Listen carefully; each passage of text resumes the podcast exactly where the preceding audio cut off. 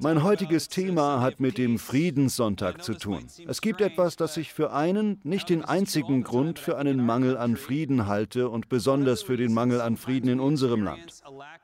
Und zwar, ich versuche es auf die richtige Weise auszudrücken. Es hat viel mit dem Mangel an Wertschätzung für die Älteren zu tun. Ich weiß, das würde man nicht unbedingt als den Grund für einen Mangel an Frieden sehen, aber in meinen Jahren als Pastor einer Kirche habe ich viel gelernt. Ich habe gelernt, wie wertvoll es für uns Jüngere ist, diejenigen zu ehren, die vor uns gekommen sind. Die, die vor uns gekommen sind, haben unsere Wertschätzung verdient. Und es liegt auch ein großer Wert darin, mit der eigenen Geschichte verbunden zu sein. Wir sollten wissen, dass das, was wir hier tun, nicht nur eine Geschichte hat. Unsere Kirche ist ein Zusammenschluss aus einer presbyterianischen Kirche und der Kirche der Crystal Cathedral, sondern dass es Männer und Frauen gegeben hat, die vor uns gekommen sind und uns den Weg bereitet haben. Wir stehen sozusagen auf den Schultern von Glaubenshelden. Auch unsere Vorgänger hatten Vorgänger. Wir sind Teil einer Geschichte, die Jahrtausende zurückgeht und ein Teil dessen ist, was Gott tut. Dieses Bewusstsein schafft im Leben in vielerlei Hinsicht einen inneren Frieden.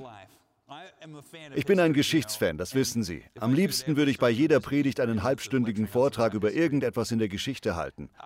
Soweit ich weiß, hat jede große Gesellschaft irgendein System dafür, Wertschätzung gegenüber der älteren Generation auszudrücken. Einige Gesellschaften mehr als andere. Es gilt nicht für alle Gesellschaften, aber für die großen. Auch heute gibt es Unterschiede zwischen den Gesellschaften. Beispielsweise gibt es im Nahen Osten und im Fernen Osten bestimmte Systeme für diese Wertschätzung. Ein Beispiel, von dem ich von einer Bekannten weiß, ist Korea. Bei Koreanern ist die Ehre gegenüber der vorangegangenen Generation in den Sprachgebrauch eingebaut. Eine koreanische Bekannte erzählte mir, dass die Piloten von Korean Air in Englisch kommunizieren müssen, weil ein jüngerer Co-Pilot manchmal einen älteren Piloten korrigieren muss. Und in der koreanischen Sprache, ich verstehe das immer noch nicht ganz, aber soweit ich verstanden habe, ist es auf Koreanisch schwierig, jemanden zu korrigieren, der älter ist als man selbst. Deshalb war es für Kim Jong-un, als er an die Macht kam, eines seiner größten Probleme, dass er erst 28 Jahre alt war. Mit 28 führt man nämlich eigentlich keine Koreaner. Das ist vielleicht etwas übertrieben, ich weiß nicht, aber ich glaube, wir haben das andere Extrem. Dieser Gedanke kam mir unter der Dusche wie so viele Gedanken. Vor einigen Monaten meinte ich einmal zu Hannah, in Amerika legen wir zu viel Wert auf Jugend. Wenn ich mir all das Verrückte anschaue, das los ist, ich glaube, ein Großteil davon ist darauf zurückzuführen, dass wir die Egos von jungen Leuten zu sehr ehren und aufblähen. Hoffentlich darf ich das sagen, weil ich noch jung genug bin. Ich weiß nicht, ob ich es bin. Ich bin dieses Jahr 40 geworden. Also vielleicht sage ich das bloß, weil ich eine Grenze überschritten habe und gerne weiter wertgeschätzt werden möchte. Vielleicht liegt es daran. Aber ich glaube, dass es in Amerika zum großen Teil eine Spaltung zwischen den Boomern und den Bildern gibt.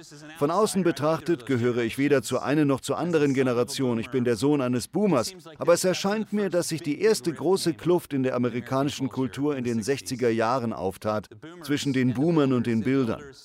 Die Bilder waren eine starke Generation. Sie besiegten Nazi-Deutschland und erschufen ein unglaublich modernes Amerika. Auch die Boomer sind eine eindrucksvolle Generation, besonders was die Künste und Musik betrifft. Aber es gab definitiv eine Kluft zwischen diesen beiden Generationen. Viele der Boomer, die Hippies waren, sagten, vertraue nie jemanden, der über 30 ist. Und dann wurden sie selbst 30 und hatten ein Problem. Ich glaube, viele Boomer empfanden so, weil erstens sie durch den neuen Reichtum, der in die USA floss, privilegiert waren. Aber ich glaube auch zweitens, weil die Bilder sie vielleicht nicht so viel segneten. Ich glaube, was in einer gottgefälligen Gesellschaft geschehen sollte, ist, dass die ältere Generation die jüngere segnet und die jüngere die ältere ehrt. Und vielleicht haben wir den Unterschied zwischen Segen und Ehre vergessen. Ich glaube, unsere Gesellschaft vergöttert die Jugend. Man will jung aussehen, man will jung sein, man will sich jung verhalten. Alle Menschen werden älter, haben aber schreckliche Angst davor, älter zu werden. Viele Menschen in der Generation meiner Eltern sind so, weil unterschwellig die Vorstellung herrscht, wer älter ist, ist weniger wert. Nun, das ist verrückt. Unsere ganze Gesellschaft verliert dadurch etwas. Nicht nur die älter werdenden Individuen, was alle in diesem Saal mit einschließt, denn auch Kinder werden ja älter, sondern die Gesellschaft als Ganzes verliert etwas. Sie verliert die Verbindung zu ihrer Geschichte und zu ihren Werten und zu ihren Prinzipien und Prioritäten. Ich möchte auf Folgendes hinaus.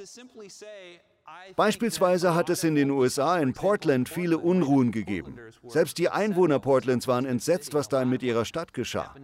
Ein weiteres Beispiel ist Seattle. Vieles, was sich momentan ereignet, scheint völlig abgedreht zu sein. Menschen spielen verrückt. Ich glaube, das ist zum Großteil darauf zurückzuführen, dass wir die Egos von jungen Menschen aufgebläht haben. Sie haben diese extremen Anschauungen, weil sie selbst noch nicht genug durchgemacht haben. Ich bin dankbar für junge Menschen, wir sollten sie segnen. Ich glaube felsenfest an junge Leute. Ich habe selbst Kinder und ich bin so dankbar, dass es Menschen in meinem Leben gegeben hat, die mir als Mentor gedient haben, die mich gelehrt und gesegnet haben. Das ist es, was wir tun müssen. Wir müssen unsere Kinder segnen, aber wir müssen unsere Kinder auch lehren und die von uns, die jünger sind, müssen daran denken, die ältere Generation zu ehren.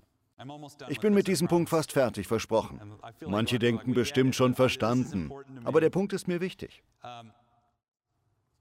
Eines der zehn Gebote besagt, du sollst deinen Vater und deine Mutter ehren. Gemeint war damit in erster Linie die ältere Generation zu ehren, denn dieses Gebot wurde Erwachsenen gegeben.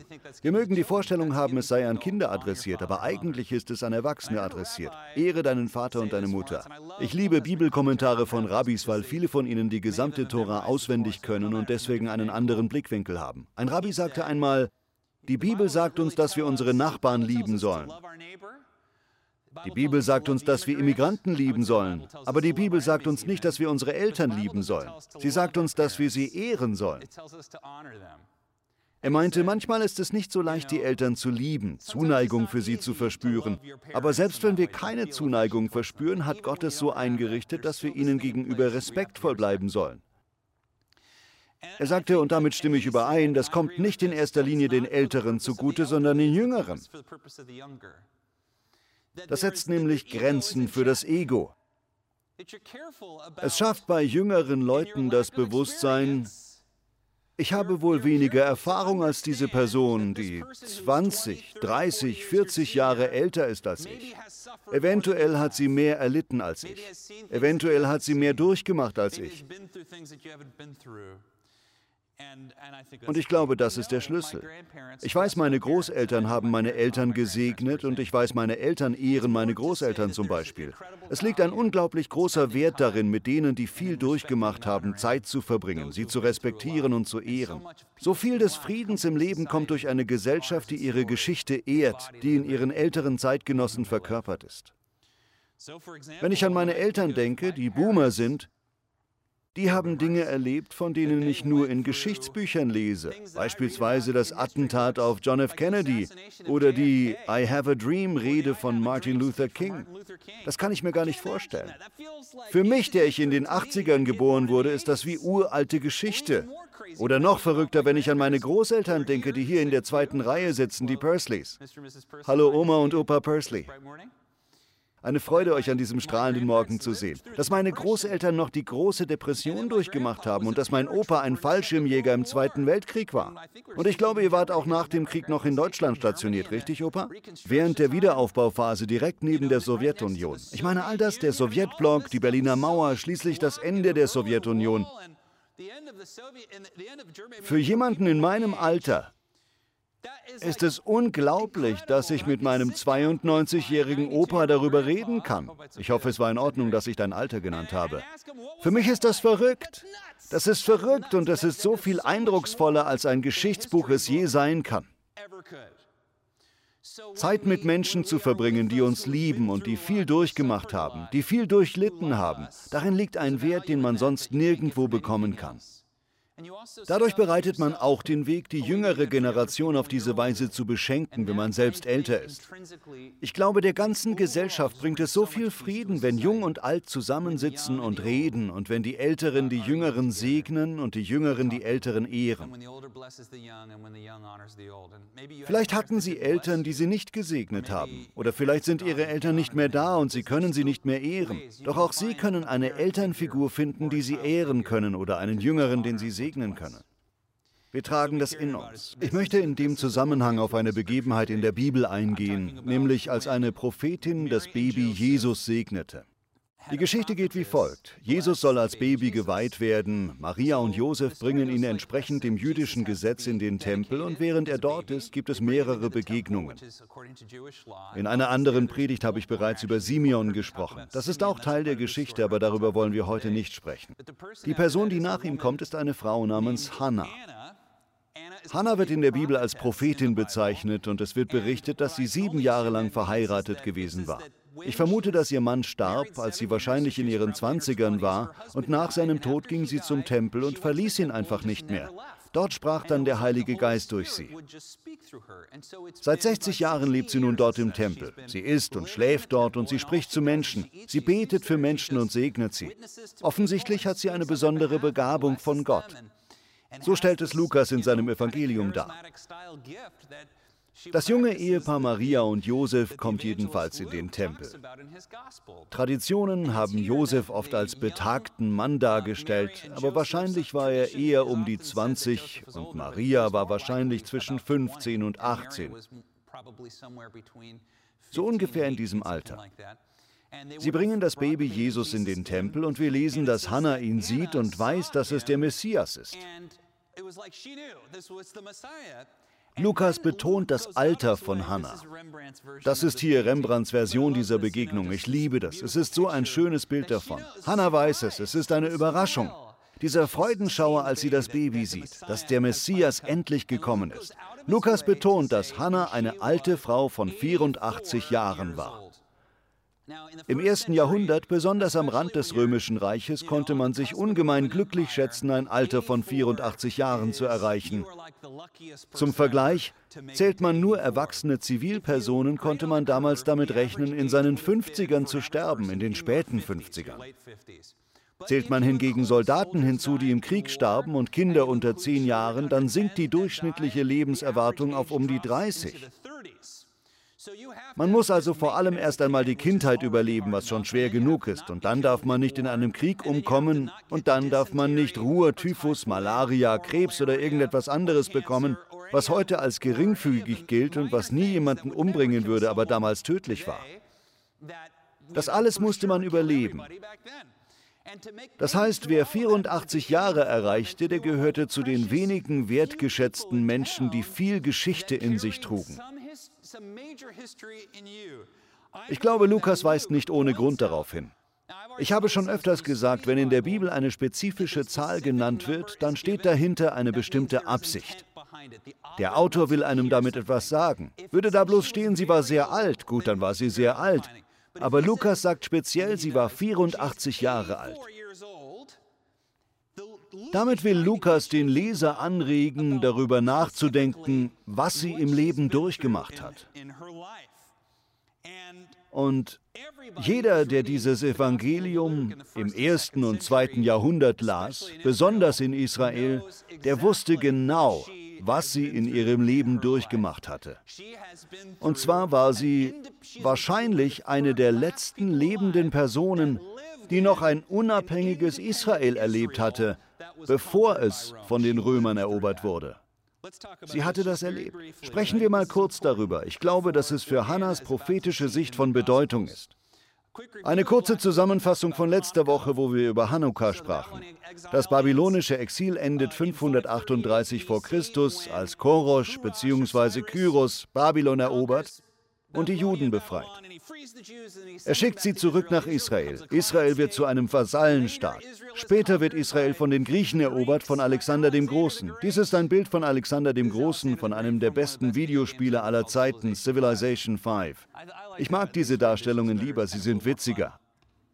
Alexander sieht gut aus. Mit der größten Militärmacht aller Zeiten ergreift er Besitz von Israel und versucht die Bevölkerung für den Hellenismus zu gewinnen. Erfolgreich. Dann jedoch drängen die Seleukiden, ebenfalls Griechen, dem Volk gewaltsam den Hellenismus auf. Eine Revolte beginnt. Das führt zur Herrschaft der Hasmonäer, eingeleitet von der Makkabäer-Revolte. Ein Typ namens Judas Makkabäus oder Judas der Hammer wird zu einem großen Heeresführer und leitet diesen erfolgreichen Krieg. Er wirft die Griechen aus Israel hinaus. Das ist etwas ganz Erstaunliches. Israel wird wieder als Staat etabliert. Um Judas Makkabäus herum wird ein sehr gewichtiger Ausdruck aus dem Alten Testament gemunkelt. Messias, Maschiach. Alle denken, Judas Makkabäus, er ist es, er ist derjenige. Er hat uns Freiheit von diesen Griechen gebracht. Diesen Krieg hätten wir unmöglich gewinnen können, aber er hat es geschafft. Sie gaben ihm einen neuen Namen, der Hammer. Der Hammer, er hat uns zum Sieg geführt.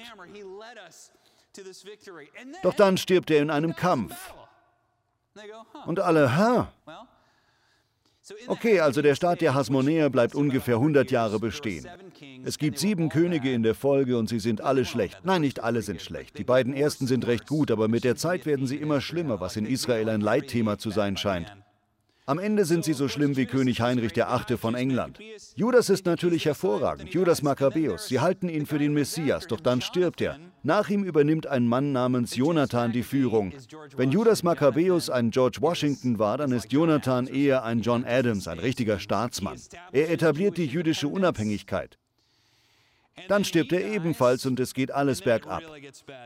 Der Volksfürst Simon, der eigentliche Begründer des hasmonäischen Herrschergeschlechts, hatte ironischerweise eine Vorliebe für das Griechentum. Er führt den Hellenismus wieder ein und unterdrückt Rabbis und jüdische Leiter. Außerdem ernennt er sich selbst sowohl zum König als auch zum Priester. Dadurch verkündet er im Grunde gerade heraus, ich, Simon, bin der Messias. Ich bin es. Raten Sie mal, was passiert. Er wird durch Anstiftung seines Schwiegersohnes ermordet. Daraufhin übernimmt sein dritter Sohn, Johannes Hyrkanos, die Führung und verkündet, ich bin der Messias. War er jedoch nicht. Ich bin der Messias. Johannes Hyrkanos erobert einen Großteil dessen, was Idumea und Samarien genannt wurde. Nächste Woche wollen wir darüber sprechen, dass Herodes aus Idumea kam. Jedenfalls zwingt Johannes diese Regionen dazu, das Judentum anzunehmen. Das ist verrückt. Es ist etwas, was die Juden eigentlich nie tun würden, aber er tut es und nennt sich auch noch selbst den Messias. Dann wird auch er getötet und durch seinen Enkel ersetzt, der verkündet, ich bin der Messias. Aristobulus herrscht nur ein Jahr, bevor er stirbt. Wahrscheinlich vergiftet oder irgendwie anders ermordet. Sein Nachfolger Alexander Janaios verfolgt Rabbis und hält sich ebenfalls für den Messias.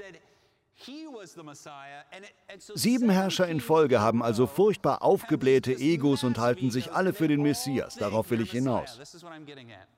Sie alle behaupten, ich bin der Königpriester, der prophetisch angekündigt worden ist, der das goldene Zeitalter Israels einläuten soll. Der Friede, der Shalom der Welt wird durch mich kommen. Und dann erliegt einer nach dem anderen einem Attentat. Es gipfelt im letzten Herrscher, Johannes Hyrkanos II., er sitzt auf dem Thron als Königpriester. Sein kleiner Bruder beschließt, dass er selbst lieber der Messias wäre, statt seines Bruders Johannes Hyrkanos. Ich, Aristobulus, bin der Messias. Aristobulus vertreibt Johannes Hyrkanos aus Jerusalem, was Johannes Hyrkanos natürlich überhaupt nicht gefällt. Er möchte seinen Thron zurückerobern, also sucht er militärische Hilfe bei einem Herrn, von dem Sie vielleicht schon mal gehört haben, Pompeius Magnus der Große. Dies ist eine grafische Darstellung von Pompeius Magnus. Es ist eine historische Nachstellung von einem anderen Videospiel, Assassin's Creed, ein sehr gutes Spiel. Aber diese künstlerische, historische Nachstellung basiert auf einer Büste von Pompeius. Wahrscheinlich sah Pompeius ziemlich genauso aus.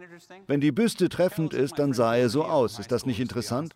Er sieht ungefähr so aus wie mein Freund Palergio auf der Highschool, um ehrlich zu sein. Er sieht etwas, na egal. Jedenfalls ist das hier Pompeius Magnus. Inzwischen ist Israel ein römisches Sandwich. Es ist noch ein unabhängiger Staat, aber Syrien und die Türkei über ihm sind römisch und Ägypten unter ihm ist ebenfalls römisch. Israel bildet eine Verbindungsstraße, die die Römer gerne hätten. Johannes Hyrkanos will seinen Thron zurückbekommen, also trifft er sich zum Kaffee mit Pompeius und sagt, Hey Pompeius, wenn du dir Israel schnappst und mich zum Hohepriester machst, dann gehört Israel dir. Pompeius sagt, abgemacht ist abgemacht. Er belagert Jerusalem über drei Monate lang. Ich habe zwar nicht die Zeit gehabt, in Josephus Schriften einen Bericht von dieser Belagerung nachzulesen, aber wenn es ähnlich zuging wie bei den anderen Belagerungen in dieser Epoche, dann gab es garantiert Mord, Vergewaltigung, Diebstahl und Plünderung. 12.000 Juden starben bei der Aktion. Pompeius nahm die Stadt ein und er nannte den Mann, der sich selbst Messias nannte, zum Hohepriester. Offiziell zumindest. Er entzog ihm all seine Macht. Auf diese Weise wurden Jerusalem und Israel von Rom besetzt. Hannah war 18 Jahre alt, als das geschah. Als Jesus geboren wird, gibt es wahrscheinlich nur noch sehr wenige Menschen in Jerusalem, die dieses geschichtliche Ereignis miterlebt haben. Aber Hannah war als 18-Jährige da, als die römischen Soldaten über die Mauern klettern und durch die Stadt liefen und in die Häuser der Bewohner einbrachen und sie plünderten. Sie war da. Sie wissen nicht, was sie sah. Das wird uns nicht gesagt, aber wir wissen, dass sie da war. Wir wissen, dass sie von den sieben Herrschern wusste, die sich alle als Messias ausgaben, deren Egos zu allen möglichen internen Machtkämpfen, Diebstahl, bösem und schrecklichen Sachen führten. Sie hat all das durchlebt und jetzt ist sie eine alte Dame, 84 Jahre alt, die im Tempel lebt und dort prophezeit. Dann sieht sie Jesus und der Herr spricht zu ihr. Sie weiß, er ist es. Ich stelle mir gerne vor, wie sie leise gelacht hat. Klar, das ist er, er ist es. Die Bibelstelle, die meine Frau Hannah vorgelesen hat, kommt einem da in den Sinn, dass von einem abgehauenen Baumstumpf etwas Gutes hervorsprießen würde. Ein junger Trieb sprießt aus seinen Wurzeln hervor. Der Geist des Herrn wird auf ihm ruhen, der Geist der Weisheit und der Einsicht, der Geist des Rates und der Kraft, der Geist der Erkenntnis und der Ehrfurcht vor dem Herrn. Dieser Mann wird den Herrn von ganzem Herzen achten und ehren. Dann werden Wolf und Lamm friedlich beieinander wohnen. Der Leopard wird beim Ziegenböckchen liegen. Kälber, Rinder und junge Löwen weiden zusammen. Ein kleiner Junge kann sie hüten. Da ist er. Der Friedefürst ist gekommen. Zum Abschluss dieser Predigt möchte ich Ihnen an diesem Friedenssonntag sagen, ich glaube, dass Friede durch drei Dinge kommt. Hauptsächlich kommt Friede durch Erkenntnis und Erkenntnis kommt durch Alter und Erfahrung. Friede kommt durch Erkenntnis.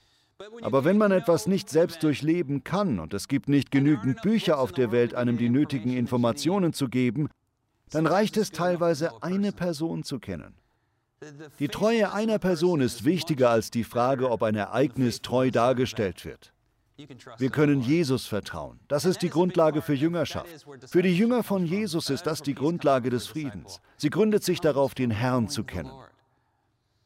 Selbst wenn Sie schwere Zeiten durchmachen, vielleicht sind Sie kürzlich entlassen oder beurlaubt worden oder Sie haben eine schlechte Diagnose bekommen oder Sie haben irgendeine andere Sorge.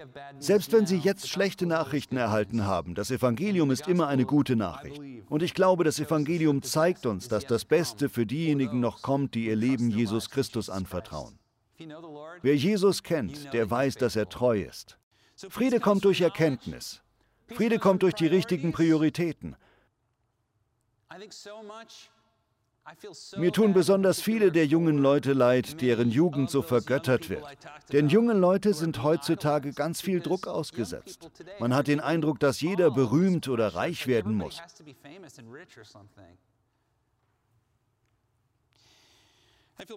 Ganz besonders tun mir junge Mütter leid.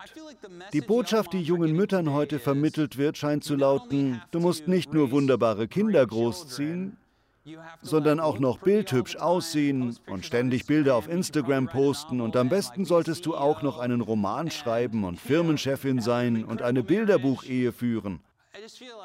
Da frage ich mich doch, was ist hier die Priorität? Es gibt so viele Menschen, besonders junge Menschen heute, die nicht zu hören bekommen, führe ein ehrenhaftes Leben. Ordne deine Prioritäten so, dass du am Ende zurückschauen und auf deine Lebensweise stolz sein kannst. Junge Leute werden mit viel zu vielem überschüttet, doch gewöhnlich bringt ihnen nichts davon bei, die Älteren zu ehren. Es ist schwer für sie zu verstehen, worauf es wirklich ankommt. Sie orientieren sich an ihren Altersgenossen und das ist verwirrend und verrückt. Die Priorität muss sein, sich Gottes Sache zu widmen. Ihn zu lieben und die eigene Familie zu lieben und ein ehrenhaftes Leben zu führen. Dem muss man sich widmen, alles andere kommt an zweiter Stelle. Es ist nicht so wichtig. Friede entsteht, wenn die Prioritäten geordnet sind. Mangelnde Prioritäten bringen totale Verwirrung, sodass man in tausend Richtungen gezogen wird. Zu guter Letzt, Friede entsteht, indem man herausfordernde Erfahrungen macht. Das unterstreicht auch die Bibel. Jesus sagt seinen Jüngern im Lukasevangelium ab Kapitel 10, Geht mit Autorität und verkündet meine Botschaft in diesen verschiedenen Dörfern, aber nehmt keine Versorgung mit euch, kein Geld, keine Wechselwäsche, kein Essen, nichts, ich werde für euch sorgen. Das muss für die Jünger schwer gewesen sein, aber hinterher fragte Jesus sie, hat es euch an irgendetwas gemangelt? Und sie sagen, an nichts, Herr.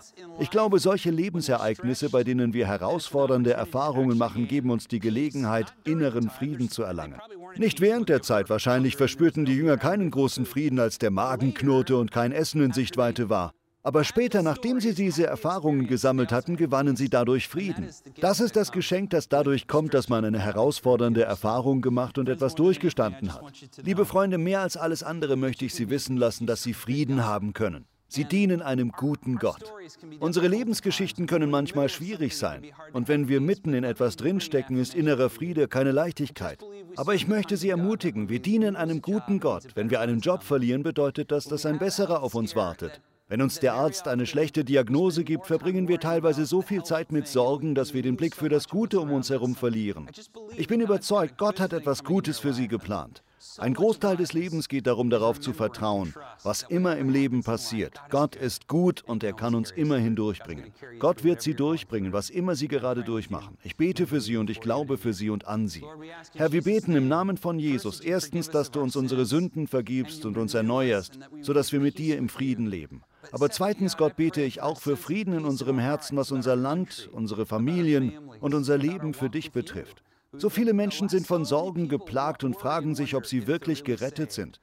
Herr, wir danken dir, dass du derjenige bist, der rettet. Rettung basiert nicht auf unseren Werken, sondern auf deiner Gnade und deiner Liebe zu uns. Mögen wir uns darüber keine Sorgen mehr machen. Mögen wir uns keine Sorgen mehr um morgen machen, sondern jeden Tag auf den nächsten richtigen Schritt schauen und uns für deine Sache einsetzen. Wir wollen vertrauen, Herr, dass du diese Dinge besser in Ordnung bringen kannst als wir.